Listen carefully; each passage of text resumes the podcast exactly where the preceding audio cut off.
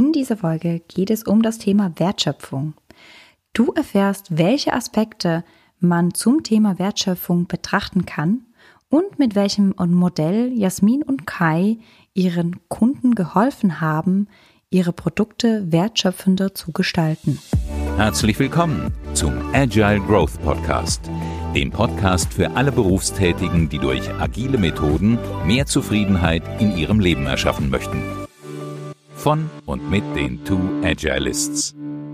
Herzlich willkommen beim Agile Growth Podcast zum Thema Wertschöpfung.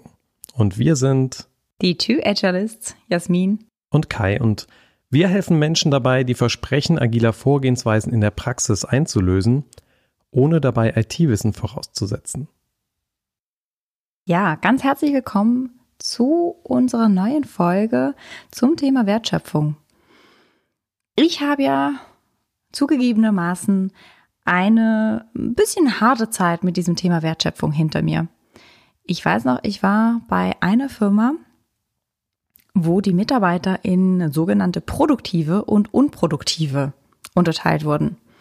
Da war ich so blutiger Scrum Master Anfänger und ich fand das ziemlich brutal. Irgendwie hat das nicht mit meinem Wertesystem übereingestimmt. Und wir kennen das ja auch aus der Beratungspraxis, also wenn, wenn man Berater ist oder ähm, wenn man Dienstleistungen erbringt für einen Kunden, dann wird man ja aufgemessen an den verbuchbaren Stunden. Also wie viele Stunden kann ich dem Kunden wirklich in Rechnung stellen? Wie viel Geld treibe ich ein? Damals hat sich das einfach unglaublich ungut angefühlt, weil alle anderen Rollen in diesem Unternehmen ja auch ausgeführt werden müssen, die ja auch ein Wert erbringen. Aber in dieser Firma wurde das nicht wirklich angesehen. Und das hat sich für mich unglaublich unfair angefühlt. Nichtsdestotrotz war es für mich auch irgendwie sehr unangenehm, über Geld zu reden, über Wertschöpfung zu reden, mich damit auseinanderzusetzen. Das hat sich für mich irgendwie, hm, ich habe dieses Thema einfach lieber gemieden, weil sich das für mich echt ganz blöd angefühlt hab, hat, mich damit auseinanderzusetzen. Ich habe mich dann darauf konzentriert, auf die menschliche Seite von Scrum. Ich habe mich darauf konzentriert, ein guter Scrum Master zu werden, insofern, dass ich gute Voraussetzungen für mein Team geschaffen habe, gute Arbeit zu leisten und bin dann einfach davon ausgegangen, na ja, also wenn jeder gute Arbeit leisten kann und wenn jeder gute Arbeit leisten will, und dahingehend kann ich Leute unterstützen, dann wird die Wertschöpfung doch schon irgendwie von selbst kommen. Dass dem halt nicht immer der Fall ist. Weil selbst wenn wir gute Arbeit leisten wollen und gute Arbeit leisten können, wenn wir am Falschen arbeiten, dann kommt die Wertschöpfung dort trotzdem nicht. Das ist mir schon auch klar gewesen, immer klarer geworden. Und jetzt hat sich mein Mann, der Kai, eher vor ich würde sagen, vor drei Jahren angefangen, für Marketing zu interessieren. Und Marketing ja eng verzahnt mit Wertschöpfung, ähm, war für mich ja so ein weiteres rotes Tuch. So, ah ja, über Geld reden fühlt sich irgendwie unangenehm an und Marketing, uh, hm. Und dann kam dieses Thema Wertschöpfung immer wieder. Ich muss aber sagen, wir haben viele Konzepte diskutiert und viele verschiedene Sichtweisen auf dieses Thema Wertschöpfung haben sich jetzt über die Zeit generiert und es fühlt sich für mich unglaublich viel besser an, über Wertschöpfung zu reden. Es fühlt sich für mich natürlicher an, über Wertschöpfung zu reden. Deshalb haben wir uns entschieden, dass wir eine Podcast-Folge zum Thema Wertschöpfung machen, weil ich auch merke, diese Dialog zu führen mit meinen Kunden, mit meinen Teams. Was tun wir genau? Das ist auf der menschlichen Seite unglaublich motivierend, aber ähm, hilft uns auch dabei, einfach das Richtige zu tun und dadurch auch wirtschaftlich zu arbeiten. Jetzt meine Einstiegsfrage, Kai. Wir haben einen Podcast zu Agilität. Was hat Agilität denn mit Wertschöpfung überhaupt zu tun? Ja, das beliebteste agile Rahmenwerk nennt sich ja Scrum.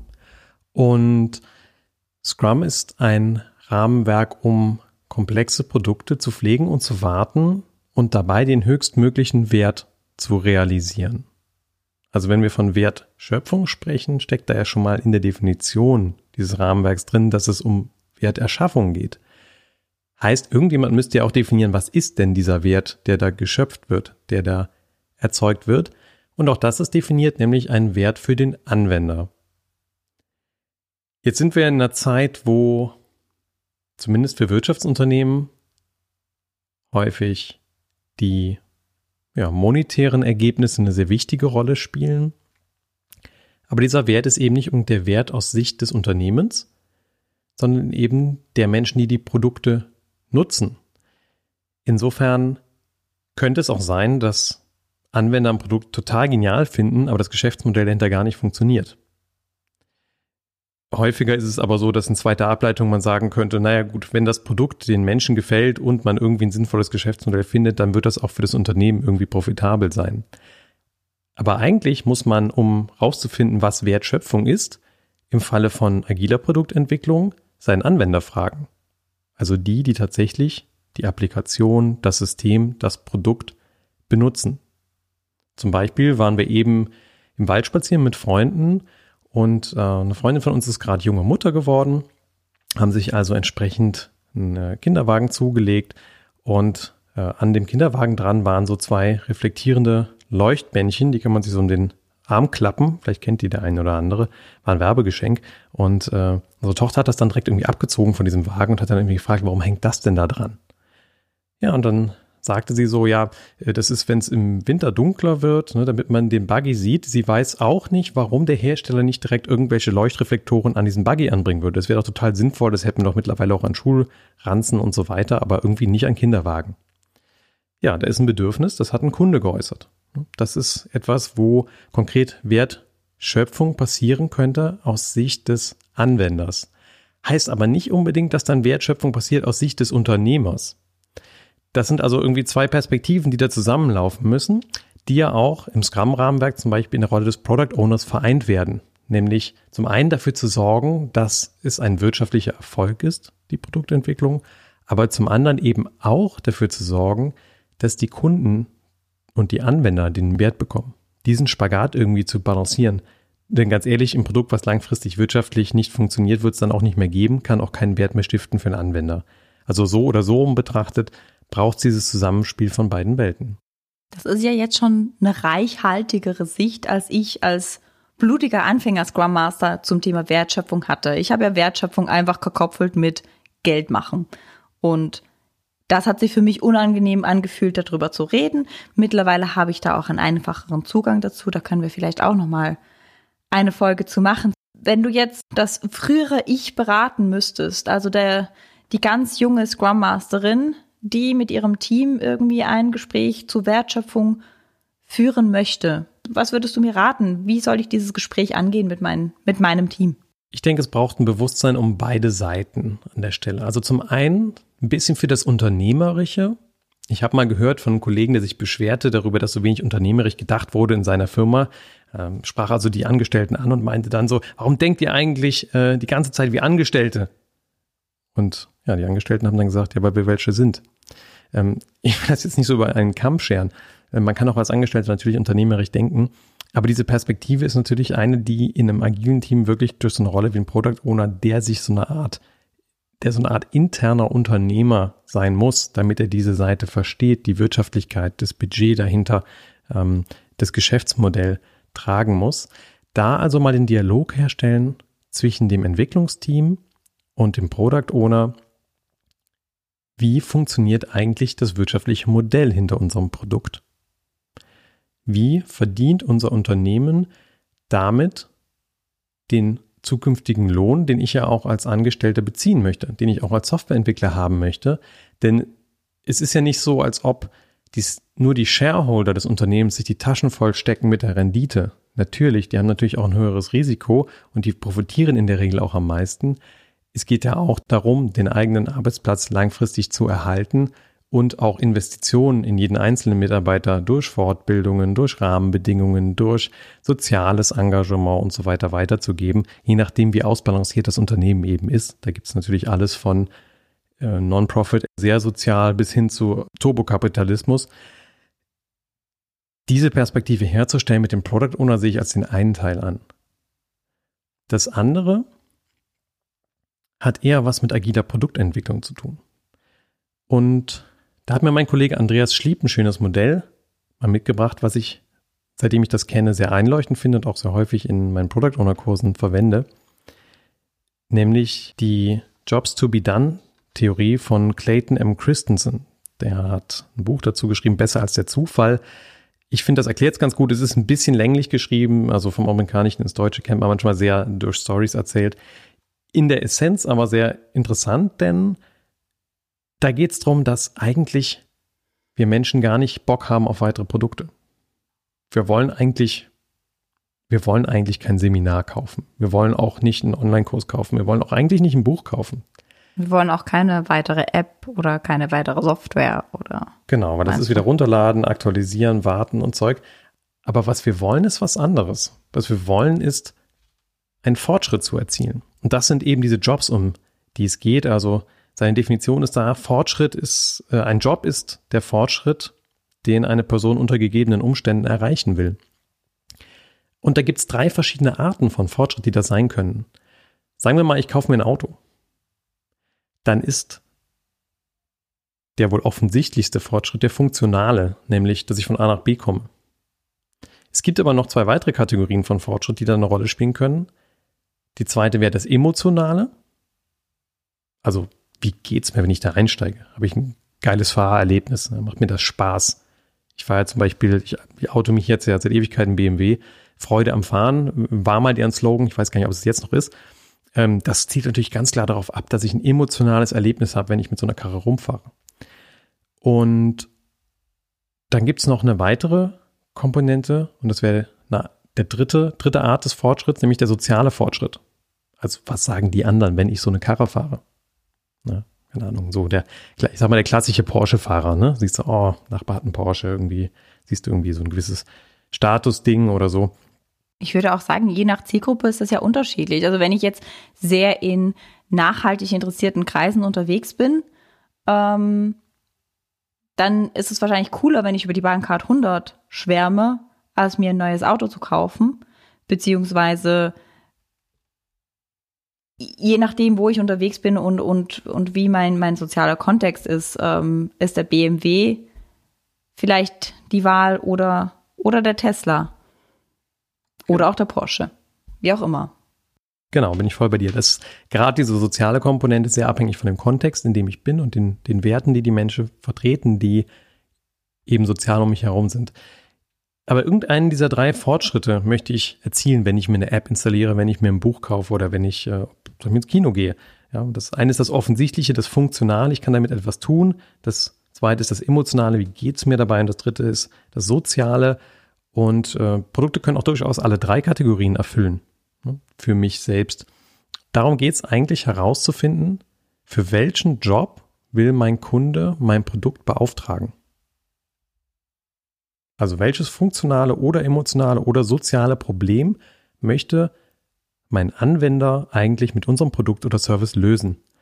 Und wenn ich das weiß, dann kann ich halt auch mein Product Backlog, also die Liste der Dinge, die ich in mein Produkt einbauen will, entsprechend gestalten, so dass ich auf diese Bedürfnisse abziele. Hm. Jetzt so in meiner Wahrnehmung, auch aus der Beratungspraxis ähm, beim Kunden, sind wir ganz oft sehr fokussiert auf den funktionalen Fortschritt. Also wir ganz oft, was ich, was ich wahrnehme, ähm, die Teams, die ich begleite, wenn ich die auch ich frage meistens, ne, stellen mir mal das Produkt vor und, und frage verschiedene Leute, mir das Produkt so vorzustellen. Und die meisten stellen mir einfach die Funktion des Produkts, das sie bauen, vor. Guck mal, das ist ein Auto, mit dem kannst du fahren.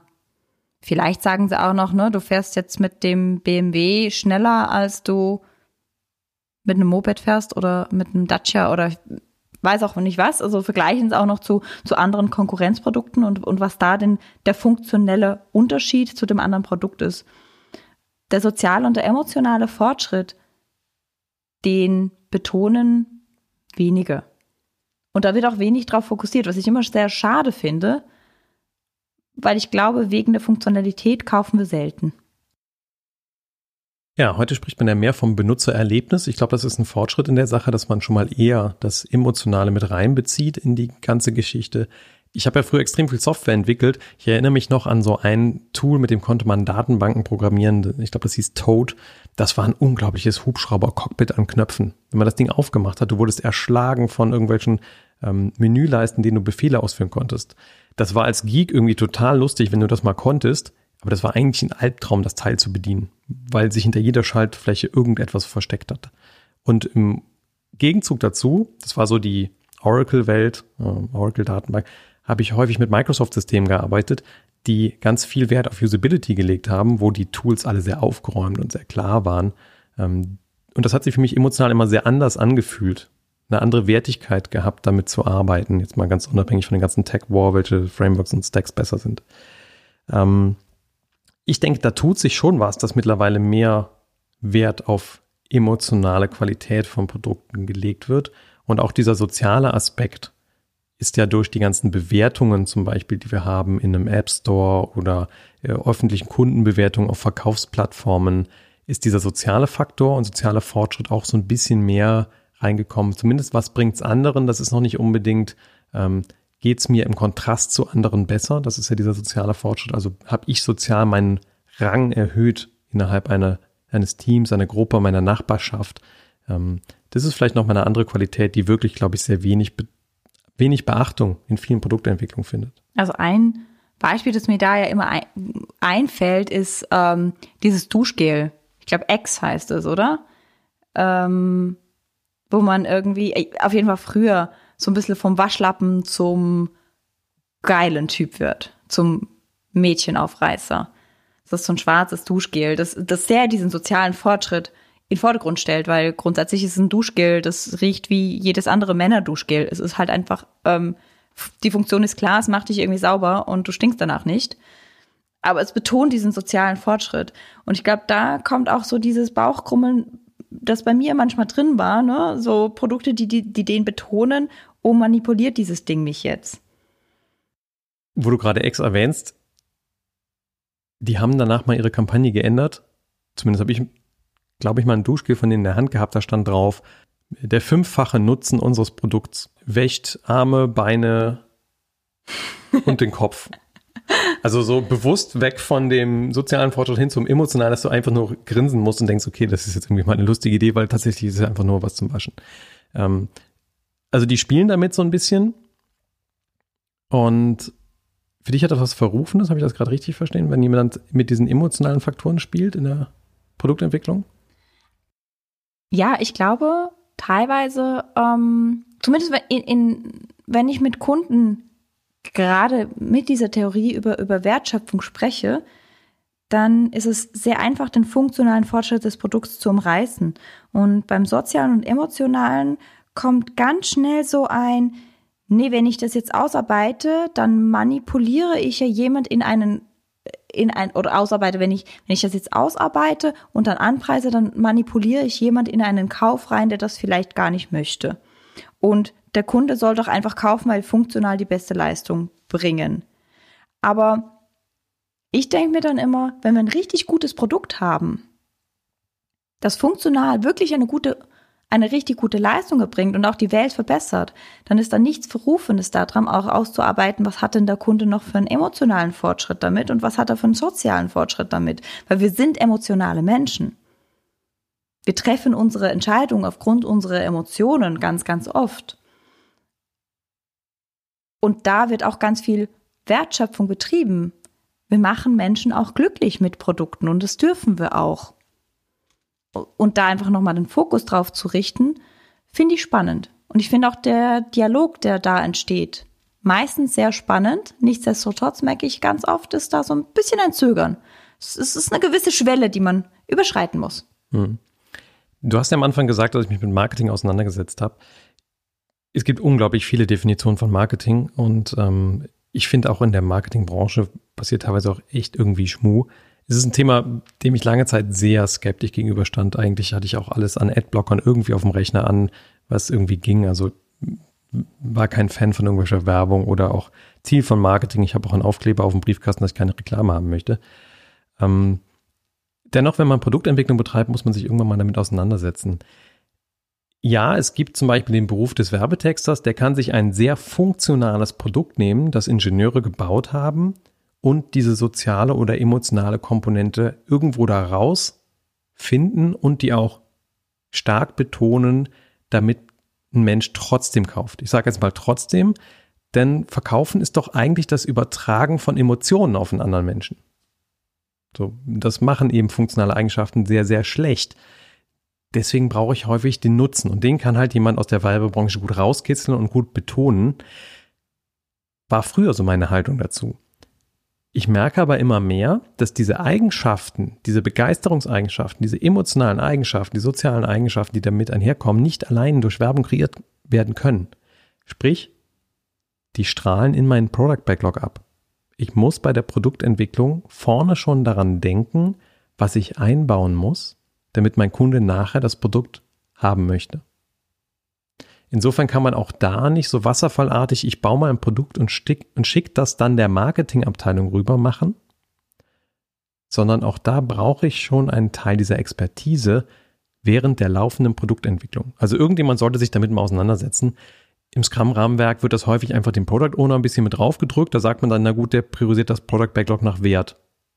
Und wenn wir jetzt gerade verstanden haben, in der Jobtheorie, wo jemand einen Fortschritt erreichen möchte unter gegebenen Umständen, kann das eben nicht nur funktional sein, sondern auch sozial und auch emotional. Und da muss ich diese drei Perspektiven als Product Owner verstehen und mit einbauen. Je nach Product Owner ist das eine echte Herausforderung oder auch sehr einfach. Ich bin ja da auch wirklich ein totaler Fan von interdisziplinären Teams, also von richtig interdisziplinären Teams. Ich habe ähm, gerade zuletzt mit einem Kunden gearbeitet, wo auch wirklich eine ähm, eine Community Managerin mit drin war, eine Marketingfrau mit drin war, wo auch ein Psychologe mit drin war. Ähm, und das war so toll, weil das dieses Product Backlog einfach unglaublich toll befruchtet hat, weil gerade die nicht nur die fun funktionelle Brille auf hatten. Weil ganz oft, was ich ganz oft sehe, ein Product Owner ist ein ehemaliger Business Analyst, der hat eine sehr funktionale Brille auf, eine sehr funktionale Sichtweise und der Wert wird auch abgeleitet aus, welche Funktion gibt denn wie viel Geld. Und da kann, kann die Interdisziplinarität uns einfach einen besseren Diskurs schaffen, um ein reichhaltigeres Product Backlog zu gestalten, damit wir am Ende auch ein Produkt haben, das auf allen Ebenen begeistern kann. Und das finde ich unglaublich wichtig. Und da sind wir dann so ein bisschen bei der Konsequenz, dass ich extrem nah am Anwender sein muss als agiles Team. Denn woher soll ich sonst wissen, was den wirklich begeistert? Sprich, der sitzt im Sprint Review, ich gucke dem auf die Finger, wie der mit dem Produkt interagiert, wann der mal anfängt zu grinsen oder wann der irgendwie leicht verzweifelt bis konsterniert versucht, dieses Ding zu bedienen. Ich mache mal ein Beispiel. Vor, ich glaube, anderthalb Jahren bin ich zum ersten Mal seit ganz langer Zeit einen VW gefahren und ähm, waren bei deinem Schwiegervater. Und ja, ich meine, wenn man irgendwie mal 100.000 Kilometer gefahren ist, kennt man Autos irgendwie verschiedenster Hersteller. Und ich wollte dieses Navi programmieren. Da war ein Navi drin. Navigationsgeräte sind jetzt auch irgendwie kein Hexenwerk. Ich bin Informatiker. Ich habe das in zehn Minuten nicht hinbekommen, dieses Navi zu programmieren, bis ich irgendwann verstanden habe, dass das einen Touchscreen hat. Ab dem Zeitpunkt war das trivial einfach. Davor habe ich die ganze Zeit neben diesem Screen irgendwelche Tasten gedrückt, die auch noch daneben angeordnet waren, sodass ich dachte, die sind bestimmt dafür da, um die Funktion auf dem Touchscreen auszulösen. Eigentlich sowas total Triviales, aber wenn man seinem echten Anwender mal zuguckt, stellt man dann fest, oh, da müssen wir irgendwie einen Hinweis machen oder was auch immer, damit der mit diesem System richtig interagiert. In dieser Jobs to be done Theorie wird ein Beispiel genannt, da haben sie einer Fastfood-Kette geholfen, um deren Absätze zu verbessern in Bezug auf ein Produkt. Da ging es konkret zum Beispiel um Milkshake. Da haben sie dann sich angeguckt, was ist denn eigentlich der Job, mit dem Leute einen Milkshake beauftragen? Und haben dann die Leute gefragt, was machst du, warum kaufst du den? Und worauf sie dann gekommen sind, ist, dass sehr viele Leute sich Milkshake kaufen an so einem Drive-In-Schalter, weil sie eine lange Strecke fahren müssen und das Produkt relativ lange schmackhaft bleibt und nicht die Finger versaut, wie so ein Burger, den du dann irgendwie noch am Lenkrad irgendwie versuchst reinzuziehen. Und das relativ lange dadurch einen Genuss liefert. Und wenn man das einmal weiß, dann kannst du natürlich Produkteigenschaften optimieren, wie zum Beispiel bleibt extra lange cremig. Ne? Oder bleibt extra lange, kalt. Oder bleibt extra lange kalt. Kannst das auch bewerben. Ne? Der ideale Begleiter für deine Autoreise oder was auch immer du dann schreibst. Sodass du darauf abzielst, das ins Produkt einzubauen, aber eben auch das eben funktional, sozial, emotional rauszuheben. Und damit schließt sich dann eigentlich der Kreis, wie das zusammengehört. Das war ein super Beispiel, um zum Abschluss unserer Folge zu kommen. Wir haben mit meinem Missverständnis angefangen, ähm, als ganz junger Scrum Master Wertschöpfung rein monetär zu sehen und einfach gebunden an Businessmodelle und Geld reinbringen. Das ist ein Teil von Wertschöpfung natürlich. Wir wollen tragende Produkte, die auch nachhaltig funktionieren. Mit der Jobs to be done Theorie haben wir aber auch noch mal eine andere Sichtweise auf Wertschöpfung bekommen, nämlich dass unser Kunde ganz oft einen Fortschritt kaufen will und der kann sowohl funktional, sozial wie auch emotional sein und verschiedene Komponenten aus diesem Fortschritt in unsere Produktbacklogs einzu, einfließen zu lassen, in interdisziplinären Teams in den Dialog zu suchen, was unser Produkt denn genau dem Kunden an Fortschritt liefert, ist extrem gewinnbringend für jedes Produkt.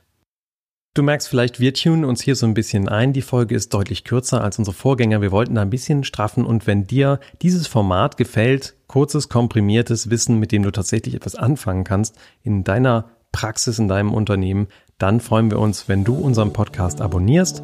Das kannst du auf der Plattform deiner Wahl auf bekannte Art und Weise tun und darüber freuen wir uns sehr, wenn wir uns bald wieder hören beim Agile Growth Podcast. Bis bald.